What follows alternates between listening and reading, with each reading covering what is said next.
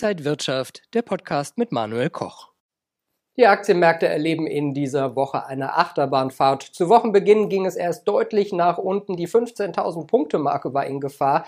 Dann wieder eine Erholung. Doch das Ereignis der Woche schlug zu am Mittwochabend die FED-Entscheidung. Darüber reden wir gleich. Aber wie geht es an den Märkten weiter? Kommt jetzt noch eine stärkere Korrektur auf uns zu oder sind wir da schon durch? Das alles jetzt im XTB Market Talk und zugeschaltet aus Frankfurt ist mir der XTB Marktexperte Max Winke. Max, schön dich zu sehen.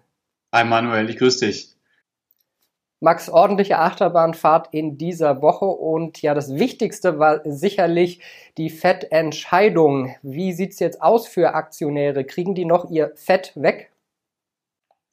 Ja, die Aktienmärkte, die sind äh, nach dem Fettzinsentscheid gestern Abend äh, nochmals gefallen. Das liegt daran, dass die Notenbank sich äh, hawkischer gezeigt hatte als erwartet. Wir haben auch noch den Ukraine-Russland-Konflikt. Der hält ja jetzt schon seit fast einem Jahrzehnt an, aber die Situation spitzt sich weiter zu und äh, die Ausverkäufe an den Aktienmärkten, die waren ja in der vergangenen Woche auch recht stark. Von panischen Ausverkäufen würde ich jetzt noch nicht sprechen. Was aber auffällt, ist, dass die Tech-Aktien am stärksten getroffen wurden. Lass uns nochmal auf die FED genau schauen. Das war ja wirklich jetzt dieses Ereignis der Woche, worauf alle gewartet haben. Jerome Powell hat gesagt, es wird bald zu einer Zinserhöhung kommen, also sehr wahrscheinlich ab März. Was er aber offen gelassen hat, wie viele Zinsentscheidungen es dieses Jahr geben könnte.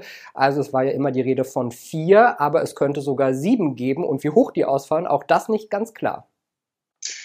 Ja, also äh, wie schon gesagt, eine leicht hawkische Überraschung. Dementsprechend äh, geht es mit den Kursen äh, wieder nach unten. Also die erste Anhebung wird jetzt für März erwartet. Also nachdem dann das Anleihekaufprogramm beendet wird, ja, das sollte Anfang März geschehen. Und äh, ab der ersten Zinserhöhung könnte dann auch die Bilanz wieder gekürzt werden. Das war zumindest äh, gestern das Signal. Ähm, in welchem Tempo das dann stattfinden wird oder auch in welchem Umfang, das äh, bleibt noch offen. Und äh, im Hinblick auf die Zinsanhebungen, also äh, momentan werden fünf eingepreist für dieses Jahr. Also ich bin mal gespannt, wie das Ganze sich dann am März, im März dann entwickeln wird.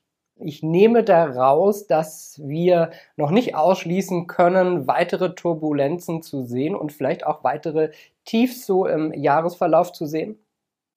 Ja, das können wir noch nicht ausschließen. Die Marktbedingungen haben sich, denke ich, äh, verändert. Ähm, wir haben zum Beispiel beim Volatilitätsindex für den S&P 500 kurzzeitig mal ein Einjahreshoch erreicht. Äh, der Markt war kurzfristig sehr stark ausverkauft und äh, daher gibt es immer noch die Möglichkeit für die Bären eine Gegenbewegung zu nutzen, um den Markt dann nochmals unter Druck zu setzen, eine neue Verkaufswelle einzuleiten. Und äh, ich werde mich jetzt in den nächsten Stunden und auch in dieser Woche äh, vor allem darauf konzentrieren, wie sich der Markt äh, an wichtigen Widerstandsmarken verhält, um vielleicht zu schauen, ob ja vielleicht wieder mehr Bullishness reinkommt. Welche Argumente könnte es denn geben, dass die Bullen wieder die Oberhand gewinnen? Wir haben ja Montag den stärksten Ausverkauf gesehen bisher in dieser Woche, auch wenn das nur kurzlebig war. Wir hatten aber dabei wichtige Unterstützungsmarken im großen Bild unterschritten. Ähm, es gab dann aber im Intraday-Handel wieder ja, Kaufinteresse und vielleicht nochmal äh, auf kommen wir vielleicht nochmal zu diesen geopolitischen Risiken zu sprechen nach dem Fettzinsentscheid. Ja, das wird jetzt nochmal ein wichtiges Thema sein mit dem Ukraine-Konflikt. Da sind die Reaktionen tendenziell auch eher kurzfristig. Die Situation normalisiert sich dann in der Regel, wenn die Anleger absehen können, dass der schlimmste Fall verhindert äh, wird. Davon können wir leider noch nicht sprechen. Ähm, ja, bei der Situation zwischen der Ukraine und Russland beziehungsweise natürlich auch den USA. Und daher würde ich mich nicht zu sehr auf äh, eine Richtung verkrampfen. Was heißt das denn jetzt alles für Anleger? So viele Unsicherheiten, geopolitische Unsicherheiten, geldpolitische Unsicherheiten. Wie sollte man sich da jetzt erstmal aufstellen? Also für die kurzfristigen Anleger, da würde ich äh, sagen, dass man sich, äh, dass man einfach der Struktur des Trends folgt, also den höheren Hochs und höheren Tiefs oder den tieferen Hochs und tieferen Tiefs, egal in welcher Zeiteinheit. Ja, man sagt ja immer, the trend is your friend. Und wer langfristig investiert ist, der wird sich sicherlich eher darüber ärgern, dass er nicht eingestiegen ist, als dass er vielleicht nicht den perfekten Einstiegspunkt erwischt hat.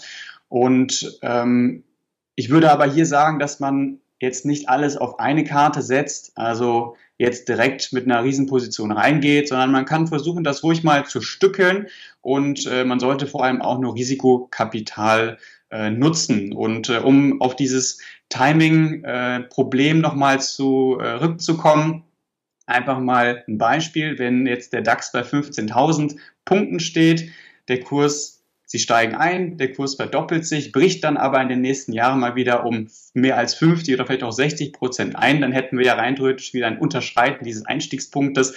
Also der perfekte Einstieg, ähm, ja, diesen, den gibt es in dem Sinne nicht unbedingt und ist dann auch immer äh, Betrachtungssache. Also lassen Sie sich davon nicht äh, abschrecken, äh, nur weil Sie denken, äh, dass man eben diesen absoluten Tiefpunkt erwischen müsste. Also es wird einfach nicht langweilig an den Aktienmärkten. 2022 verspricht wieder ein turbulentes, interessantes Börsenjahr zu werden. Dankeschön an Max Winke, XTB Marktanalyst, zugeschaltet aus Frankfurt für diese Infos. Ja, sehr gerne mal. Bis zum nächsten Mal. Und Ihnen und euch, liebe Zuschauer, danke fürs Interesse. Das war der XTB Market Talk für diese Woche. Mehr Infos noch auf xtb.com. Alles Gute, bleiben Sie gesund und munter. Und wenn euch diese Sendung gefallen hat, dann abonniert gerne den Podcast von Inside Wirtschaft und gebt uns ein Like.